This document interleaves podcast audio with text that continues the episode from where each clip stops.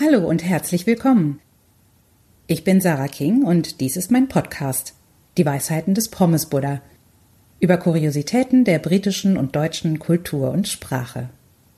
Schön, dass ihr dabei seid. Heute sprechen wir über Fußball in England und Deutschland. Insbesondere sprechen wir über Ticketpreise und es gibt ein paar Hintergrundinfos dazu, was wissenswert ist. Wie immer ist die Folge natürlich kurzweilig, auch für solche Personen, die nicht unbedingt unmittelbar an Fußball interessiert sind. Also bleibt dran und lasst euch unterhalten.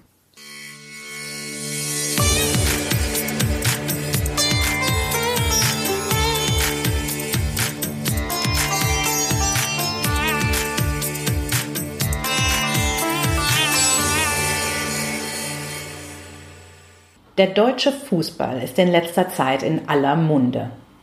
Die Nationalelf wurde jüngst Weltmeister, Bayern München startet wieder einmal durch und nun neuerdings bröckelt die Fassade des unantastbaren Kaiser Franz. Während andere über Skandale und schockierende Ereignisse hinter den Kulissen berichten, wollen wir uns an der Basis die angenehmen Seiten des Daseins als Fußballfan in Deutschland anschauen. Als Bayern München neulich in der Gruppenrunde der Champions League auswärts gegen Arsenal spielte, übrigens heißt es nicht, wie die deutsche Berichterstattung nicht müde wird zu titulieren, Arsenal London, machten die Proteste der Münchner Fans über Ticketpreise in England Schlagzeilen. Die BBC Sport Webseite berichtet, dass Arsenal mit einem Dauerkartenpreis von 2013 Pfund, circa 2875 Euro, der teuerste Club der Premier League sei.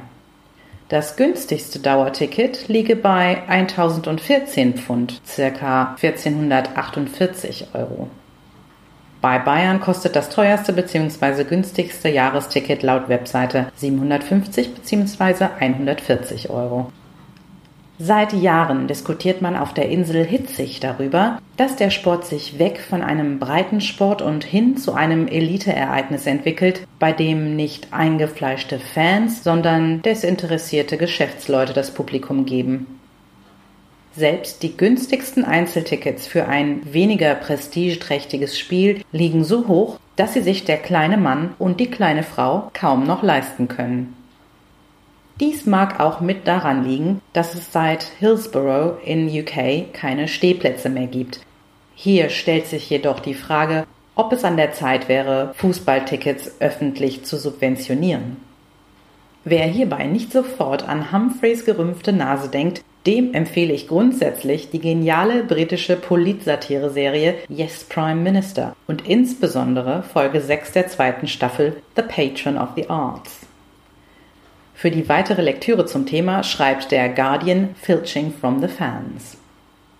Beim ersten FC Köln liegen Ticketpreise übrigens bei 785 bzw. 115 Euro. Mr. Kay, dessen Herz in seinem englischen Leben für West Ham United schlägt, hat sich mittlerweile und mit großem Vergnügen zu einem Vollblut-FC-Fan gemausert. Bei einem Stadionbesuch in Deutschland fällt dem geneigten Engländer sofort auf, dass das Bild auf den Zuschauertribünen, wenn nicht geprägt, so aber deutlich durchzogen ist von Frauen und Kindern. Oft gibt es sogar designierte Familienbereiche. Mein englischer Ehemann bezeichnet Deutschland daher gerne als Family Football Friendly Nation. Es gibt bezahlbare Tickets, Stehplätze und man darf im Stadion Bier trinken. Das Paradies auf Erden für jeden englischen Fußballfan. Und zum Schluss noch ein Tipp für die coolste Fußballsendung, die das deutsche Fernsehen zu bieten hat. Zeiglers wunderbare Welt des Fußballs. Unbedingt gucken, auch für Nicht-Fußballfans. Nächste Woche geht's um ein Paradies für Deutsche. Der Pommesbuddha sagt, im Stadion sind alle Fans gleich, doch manche sind gleicher als andere. Das war's für heute. Vielen Dank fürs Zuhören. Diesen Text findet ihr auch auf meiner Webseite www.pommesbuddha.com. Wenn euch der Podcast gefallen hat, würde ich mich freuen, wenn ihr ihn abonniert. Auf bald, eure Sarah King.